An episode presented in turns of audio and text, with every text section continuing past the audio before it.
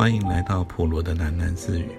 不论你在何处听到这个节目，都可以到 First Story 这个平台上面找到我的频道，并留言回馈。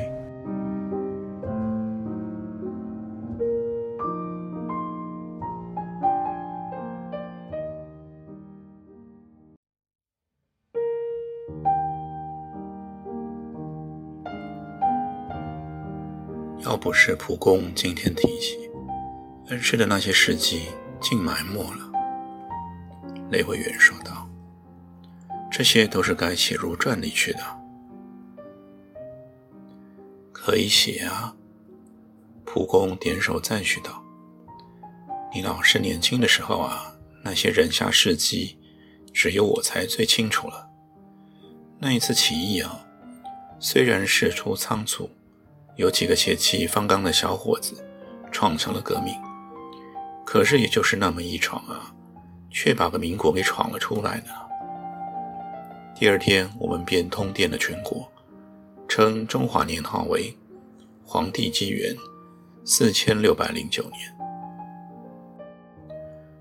蒲公沉吟了片刻，又缓缓地说道：“也就是从那个时候起啊，日后几十年间。”我们三个人东征西讨，倒也真还能做到有福同享、有难同当的呢。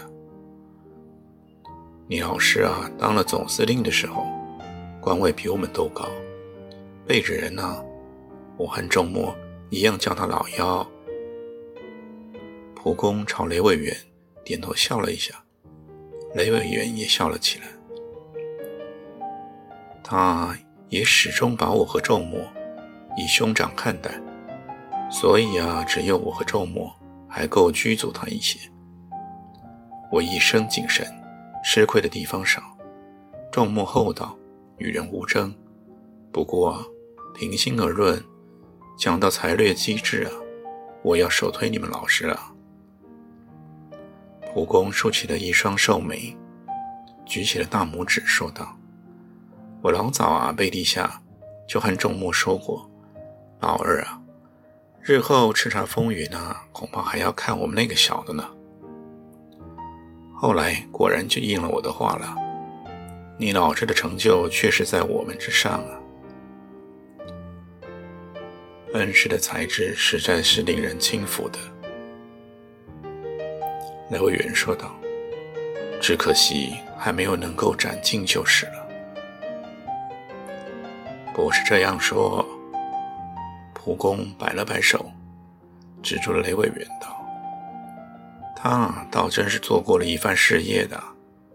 不过，你老师发迹的早，少年得志，自然有他许多骄纵的地方，不合时宜。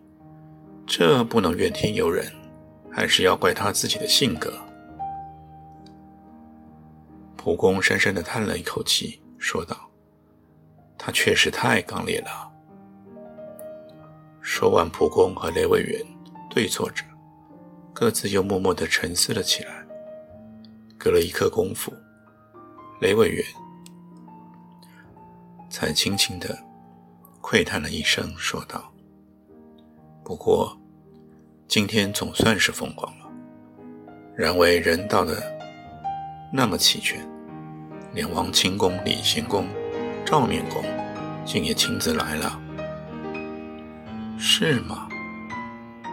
蒲公微感惊讶地问道：“他们也来了吗？我怎么没见上呢？”他们来得很早啊，一会儿功夫就告辞了。哦，蒲公若有所思地说道：“我也有多少年没有见着他们了？他们几个送来的挽联啊，挂在灵堂里，我倒是看了。”王清之的挽联还欠了两句：“出师未捷身先死，中原父老望旌旗。”虽然他和你老师啊有过一段恩怨，可见他对你老师也还是十分推重的。是的，蒲公。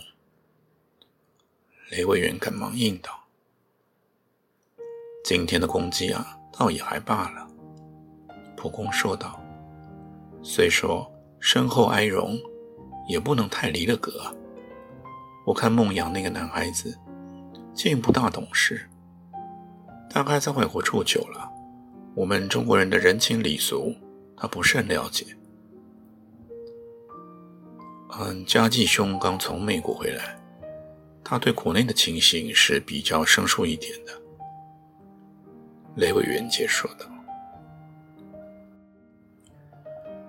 治丧委员会的人呐，和他商量事情，他一件件都给驳了回来。我主持这个治丧会啊，弄得很为难啊。他是亡者的家属，又是孝子，我也不便太过专揽。后来我实在看不过去了，便把他叫到一旁，对他说道。”当然，古训以哀戚为重，可是你父亲不比常人呐，他是有过功勋的。开吊这天是国葬的仪式，千人万众都要来瞻仰你的父亲遗容，礼仪上有个措施，不怕旁人误意，倒是对亡者失敬了。我的话只能说到这一步了。我看他样子竟还有点不耐烦呢。家吉兄办事确实还少了一点历练。雷委员点头附和道：“还有一件事啊，我也对他直说了。孟阳的夫人啊早过世，孟阳在医院卧病这两年，伺候汤药服上服下，都还靠他那位继室夫人啊。他们这次发破文，竟没有列他的名字。他向我哭诉。”要我主持公道，以我和你老师的情分，我不能不管啊。可是，这到底是他们的家事，我终究还是个外人呢，不便干预了。最后，我只得委婉地和孟阳那个男孩子说了：“看在你亡父的份上，日后生活，你们多少照顾些啊。”蒲公说到这里，却袭了一下。悄然说道：“看见这些晚辈们行事啊，有时却不由得不叫人寒心呢。”雷委员也跟着点头，唏嘘了一番。蒲公手里一直捧着那一盅早已凉掉了的铁观音，又蓦然沉思了起来。雷委员看见蒲公的面上已经有了一些倦容，他便试探着说道。蒲公身体乏了吧？我该……蒲公抬起头，看看雷委员，又望望了窗外，说道：“天色已经不早了，这样吧，你索性留在我这里，陪我对一盘棋，吃了晚饭再走。”说着，他也不等雷委员同意，便径自走向了棋桌，把一副围棋摆上。雷委员也只得跟着坐到了棋桌边去。刚坐下，蒲公抬头瞥见了吉安香炉里面香早已烧尽，他又立了起来，走到了鸡案那里，把残余的香棍拔掉，点了一把龙涎香，插到那只鼎炉内。一会儿功夫，整个书房便散着一股浓郁的龙涎香味了。蒲公和雷委员便开始对弈起来，下了两三手的当儿，书房门突然打开了，一个八九岁的男孩子走了进来。他穿了一身整洁的卡其学生制服，眉眼长得十分清俊，手里捧碗热气腾腾的汤药。爷爷，请用药。他小心翼翼的。把那碗汤药搁在了茶几上，便对蒲公说道：“蒲公抬头看见他，脸上马上泛出了一丝笑容，但是却厉声喝道：‘还不快叫雷伯伯啊！’雷伯伯，男孩子赶快做了一个立正的姿势，朝着雷委员深深的行了一个礼。”这位就是令孙少爷了吧？雷委员赶忙还礼笑道：“这我的小孙子啊，孝先。”蒲公指了一指他的孙子，好聪明的长相啊！雷委员夸赞道：“他今年呢小学三年级了，在女士附小念书呢。”蒲公介绍道：“他是在美国生的，我的男孩子两夫妻啊，都在那边教书。”前几年，他祖母把他接了回来。他祖母过世后，便一直跟着我。他刚回来的时候，一句中国话也不会说呢，简直成了个小洋人了。现在跟着我念点书啊，却也背得上几首唐诗啊。哦，雷委员惊讶道：“你能背首诗给雷伯伯听吗？”蒲公拽了拽他的银胡须，背哪一首诗啊，爷爷？你还能记得多少首啊？蒲公喝道：“上礼拜教给你的那一首《凉州词》，还记得吗？”葡萄美酒夜光杯，欲饮琵琶马上催。醉卧沙场君莫笑。古来征战几人回？蒲公的孙子马上毫不思索，摇着头，朗朗地把那一首《凉州词》背了出来。了不得，了不得！李委员喝彩道：“这点年纪就有这样的劫财呢，蒲公啊！”他转向蒲公，又说道：“莫怪我唐突啊，将来恐怕……”雏凤轻于老凤声呢。哎，不要落讲他了。”蒲公说道，脸上不禁泛满了得意的笑容，向他的孙子说了一句：“去吧。”蒲公的孙子离开了书房以后，蒲公便把那碗热汤药捧起来，试着喝了几口。蒲公进来跪地请安吗？林委员停下了棋，欢快地问道。倒也没有什么，蒲公答道。你还记得我和你老师北伐打龙潭那一仗吗？我受了炮伤。啊，是的，是的，我记得。雷委员赶忙应道。那时还年轻呢，哪里在意啊？现在上了年纪，到底发展了。天寒的时候，腰上总是僵痛，电疗过几次，并不见效。我便到西附医那里去抓了一帖药，服着好像还刻化的冻似的。蒲公说着，已经把那一碗汤药饮尽，然后又开始和雷委员对弈了起来。下到二十手的光景，雷委员有一脚被蒲公打围起来，勒死了。他在盒子里一直抓弄棋子，想了差不多十来分钟才能下手。蒲公他抬头时，发觉原来蒲公坐在那里，垂着头，已经蒙然睡去了。他赶忙立了起来，走到蒲公身旁。在蒲公的耳边又轻轻的唤了一声：“蒲公啊！”啊！蒲公睁开了惺忪的睡眼，含糊的问道：“该我下了吗？”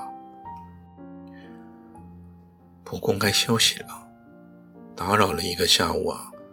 我想我还是先告辞了吧。恩师那边还有许多后事等我去了结呢。蒲公怔怔地思索了半晌，终于站了起来，说道：“也好，那么你把今天的谱子记住啊。改日你来，我们再收拾这盘残局吧。”蒲公送雷委员到院子里的时候，雷委员再三请蒲公止步，蒲公并没有理会，径自往大门走去。走到门口的时候，他却若有所思，停了下来，对雷委员说道：“下月二十五日啊，是你老师的七七。是的，蒲公。你老师那边打算在家里做呢，还是到寺里去呢？雷伟云的脸上现出了难色，隔了半晌，终于说道：“此事我跟家继兄商量过了，他说他们几个人都是信基督教的。”不肯举行佛教的仪式呢？哦，蒲公点头沉吟道：“那么这样吧，那天由我出名，在善导寺替孟阳念经超度好了。下个月也是众目的周记呢，正好替他两人一起开经，众目的夫人也要参加的。”蒲公说着。又歪过了身子，凑到雷委员的耳根下，低声说道：“你老师啊，打了一辈子的仗，杀孽重。他病重的时候，跟我说常常感到心神不宁，我便替他许下了愿，待他手抄了一卷《金刚经》，刚刚抄毕，做机器的那一天，拜大悲忏的时候，正好啊拿去替他还愿。”普光说毕，赖副官已经把汽车叫过来送客，打开车门，在那里等候着。正当雷委员要跨上车的时候，蒲公又招住了他，把他叫到了跟前，对他说道：“还有一句话，是你老师临终的时候留下来的。日后啊，打回大陆，无论如何，要把他的灵柩移回家乡去。”你去告诉他的那些后人，一定要保留一套孟阳常穿的军礼服。他的那些勋章啊，也要存起来。日后移灵，他的衣绸佩花是要紧的。是的，蒲公，我一定照办。嗯，蒲公迎了了一下，最后说道：“你老师生前最器重你了。”他的后事啊，你多费点心。至于他那些后辈，有什么不懂事的地方，你担待些，就不要计较了。这点请蒲公绝对放心。雷委员向蒲公深深地行了一个礼，便跨进汽车里去。来，副官呐，开饭了吧？蒲公目送刘委员离开后，便吩咐赖副官道。是长官，赖副官连忙弯着腰，做了个立正的姿势，应道，然后满身的走过去，把大门关上。